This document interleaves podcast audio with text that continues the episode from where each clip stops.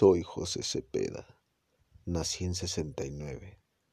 Tengo pulmones enfermos, corazón grande, huesos frágiles, nariz profunda, bebedor de mezcal sin gusano, canoso por herencia, grande de bolsillo y escaso de propiedades, pero rico espiritualmente, sexual desde mi juventud, tardía madurez, admirador de la belleza de la mujer, platónico.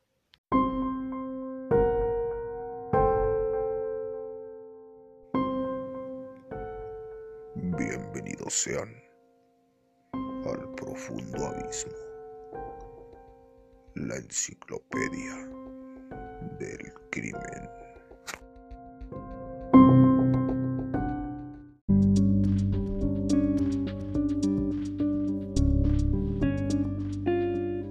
¿Qué tal? Buenas noches. Los saludo esta rica noche. ¿Qué tal? ¿Qué tal disfrutaron su fin de semana largo? Claro, los que pudieron salir los que pudieran disfrutar de verdad. A algunos nos tocó trabajar, pero es parte de la vida, ¿no? Es parte del día a día de cada quien.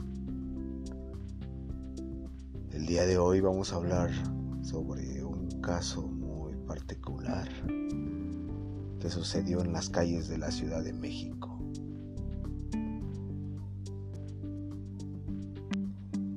Algunos ya les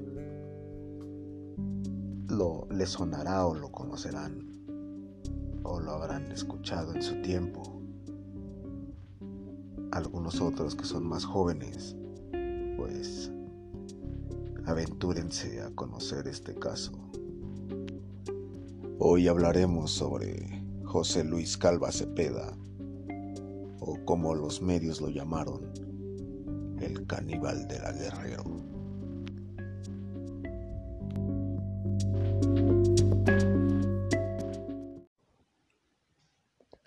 Nació el 20 de junio de 1969 y tuvo una infancia traumática.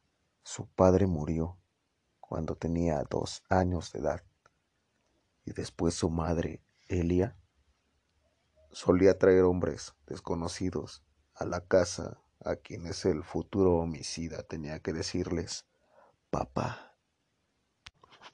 Cuando cumplió la edad de siete años, fue violado por un adolescente de 16 que estudiaba en una academia militarizada, a quien identificó como Tirso, un amigo de su hermano mayor Jorge. Dijo en sus primeras declaraciones, el 8 de octubre después de su arresto. Tirso me violó. Lo dijo en distintas ocasiones a su hermano. Fue hasta años después que buscaron al presunto agresor para golpearlo. Con su madre también vivió violencia. Un día de Reyes sorprendí a mi hermana y mi madre cuando colocaban los juguetes. Ella se molestó y nunca más me compró un juguete. Otro día rompí una figura de porcelana y me fue golpeando por la casa y repitiendo eso no se hace. Luego me dejó en el jardín para que durmiera.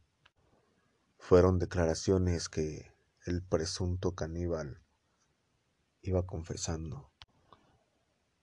Cuando tenía doce años, fue expulsado de su casa.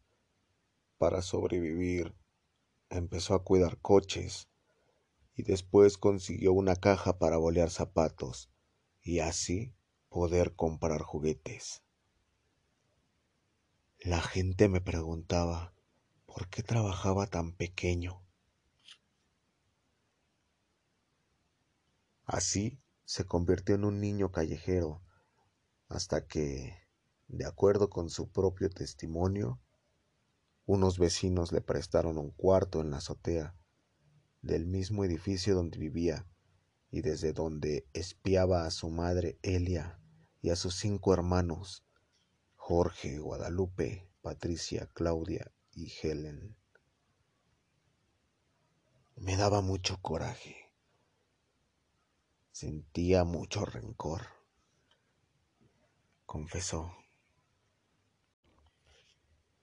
En 1996 conoció a Aide, a quien realizó un trabajo de sanación. La mujer que se convertiría en su esposa y en la madre de sus dos hijas. Pero cuando se divorciaron y ella emigró a los Estados Unidos en 2001, cayó en una fuerte depresión. No las ve desde ese entonces. Tenía 33 años. Me estaba divorciando. Pasé una fuerte depresión. Económicamente me iba mal. Perdí la pista de mi esposa y de mis dos hijas.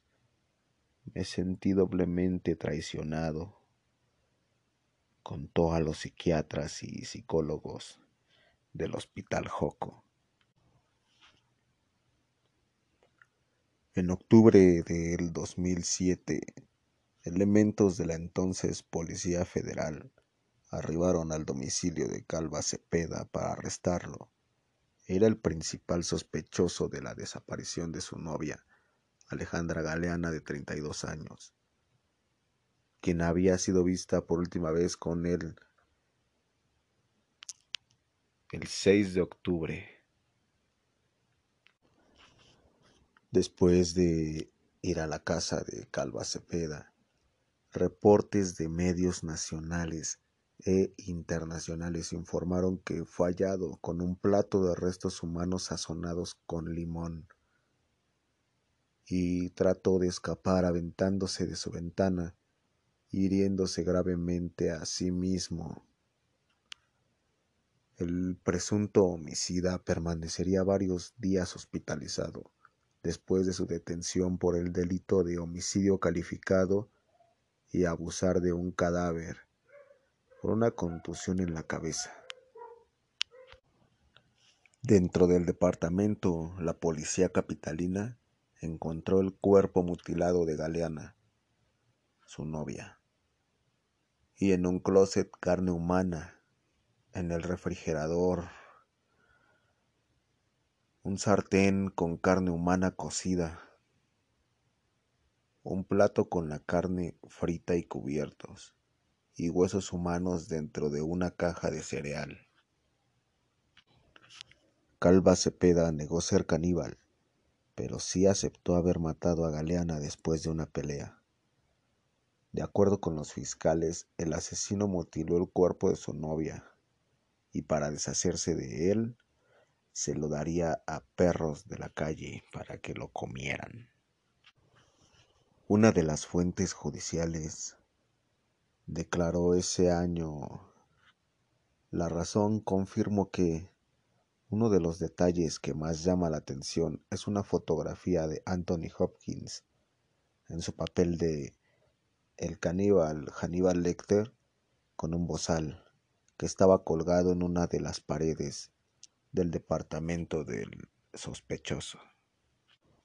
Además, libros sobre magia negra y uno inacabado y escrito por él mismo, titulado Instintos caníbales o Doce días. El poeta caníbal se ganaba la vida vendiendo su trabajo en las calles de la Ciudad de México. La novela incompleta tenía en la portada la fotografía de un hombre parecido a él, utilizando una máscara similar a la de Anthony Hopkins,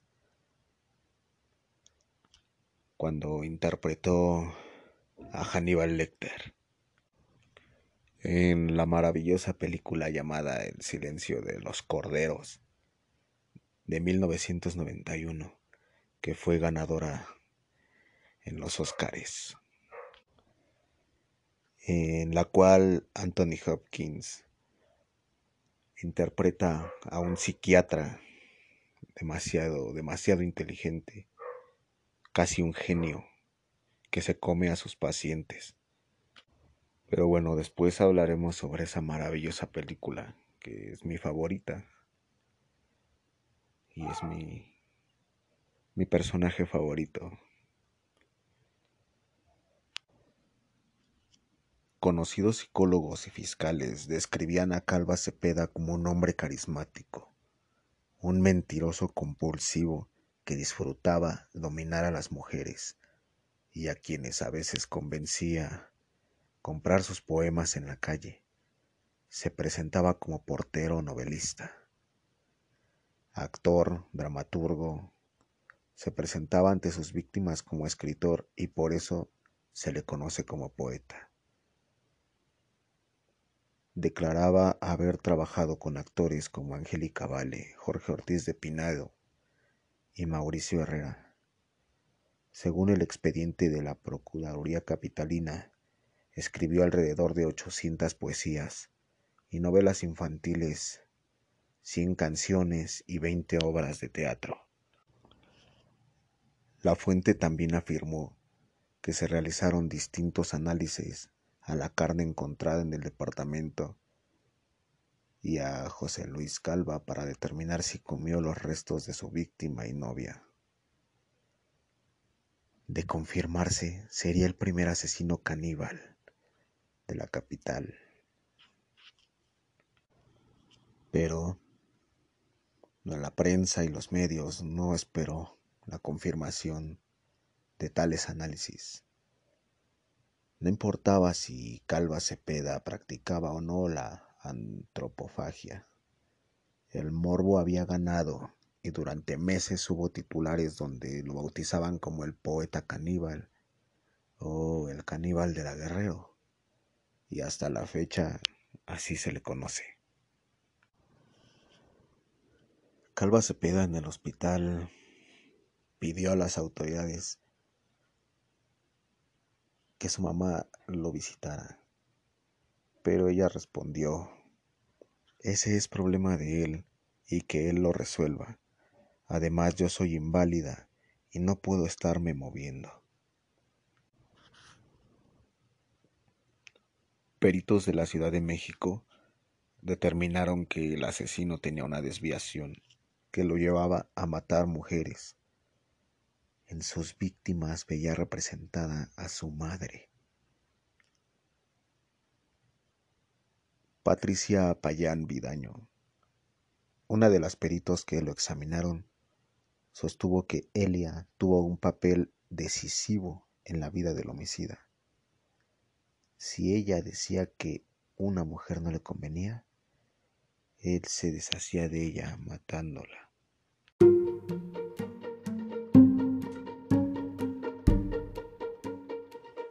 En la madrugada del 11 de diciembre del 2007, el caníbal de la Guerrero no se presentó al llamado de todas las mañanas para pasar lista. Murió por suicidio entre las 6 y las 6.30 horas. Fue encontrado colgado con su propio cinturón del techo de su celda de prisión. El escritor no dejó ninguna nota.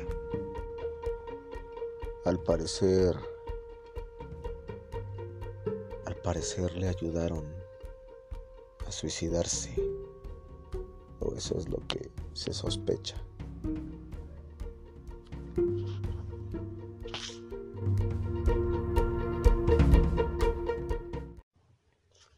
Su abogado, Humberto Guerrero Plata, confirmó las noticias. Se ahorcó en su celda del reclusorio Oriente del entonces Distrito Federal. Se encontraba bajo proceso ante el juzgado 21 y el juez Juan Jesús Chavarría Sánchez, quien dictó el auto de formal prisión. Todo indica que se trata de un suicidio, pero lo mejor es llevar a cabo una adecuada investigación, dijo Juan José García Ochoa, subsecretario del Gobierno del Distrito Federal, a la estación de radio Formato 21. En sus primeras declaraciones, reveló Noticieros Televisa el 11 de diciembre del 2007 admitió que era adicto al alcohol, al tabaco y a la cocaína, además de que padecía de distintos trastornos psicológicos, y no era la primera vez que era arrestado. Sus antecedentes penales señalaban que en 1993 fue arrestado por la posesión de arma blanca. También expresó culpa y remordimiento por la muerte de su novia, Alejandra Galeana. Reconoció haberla asesinado y mutilado su cuerpo después de una pelea en la cual estaba borracho y drogado, pero negó haber comido su carne. Sostuvo haber limpiado cuidadosamente para después cocinar y sazonar los restos humanos para dárselos de comer a perros que encontró en la calle, una manera de deshacerse del cadáver.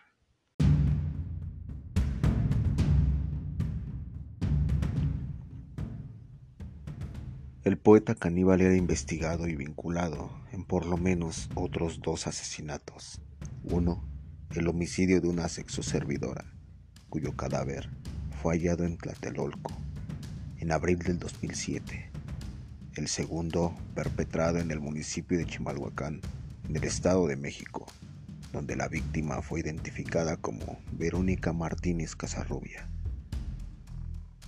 No le deseo la muerte a nadie, pero siento que esto es justicia divina, dijo Soledad Garavito, madre de Galeana. No siento placer en la muerte de este hombre, pero he visto que existe un Dios y que Él está conmigo.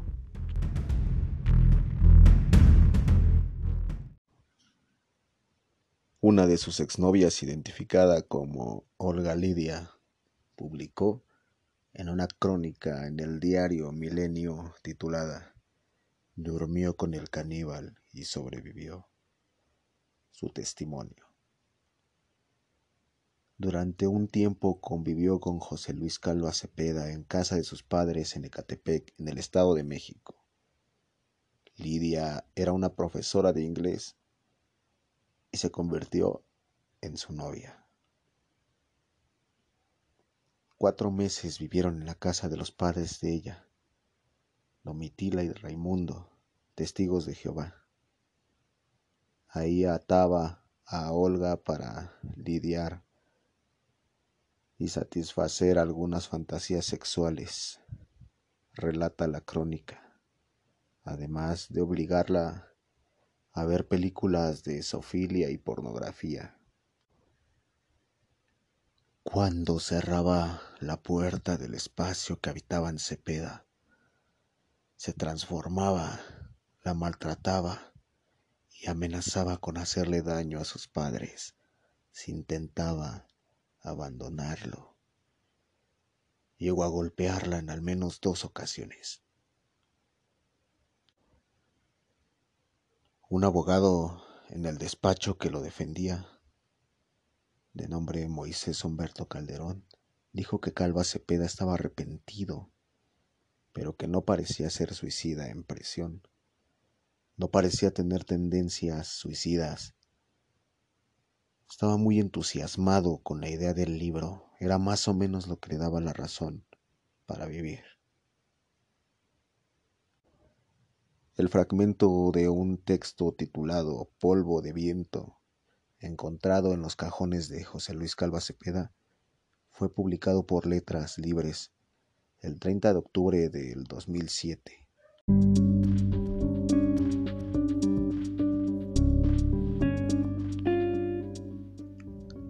Soy polvo del viento que vive en el tiempo. Soy la tibia hoguera que enciende pasiones. Soy la suave escarcha que moja las almas. Soy la madrugada que escribe mil letras.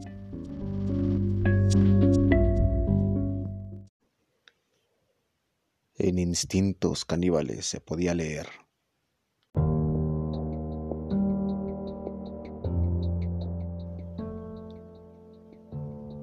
Cuando surgen las intrigas, cuando vuelven las evocaciones cuando la pasión se convierte en ira, cuando la venganza se torna en obsesión, surgen los instintos caníbales.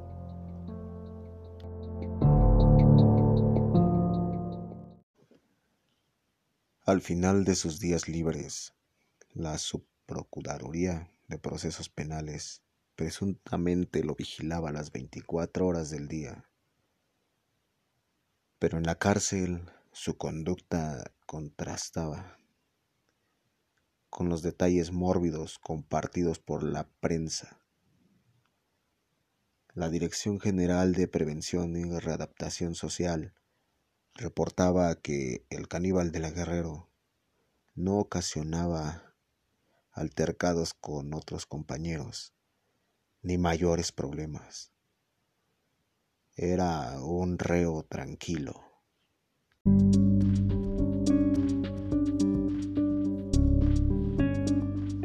Y bueno, hasta aquí llegamos con la historia de hoy. Espero les haya gustado. Sin duda un caso que dejó perplejo y dejó marca en la Ciudad de México todo el país y a nivel internacional, de hecho. Un caso más que se quedará grabado en la crónica negra de nuestro país, de nuestra sociedad. Cuídense y que tengan dulces sueños.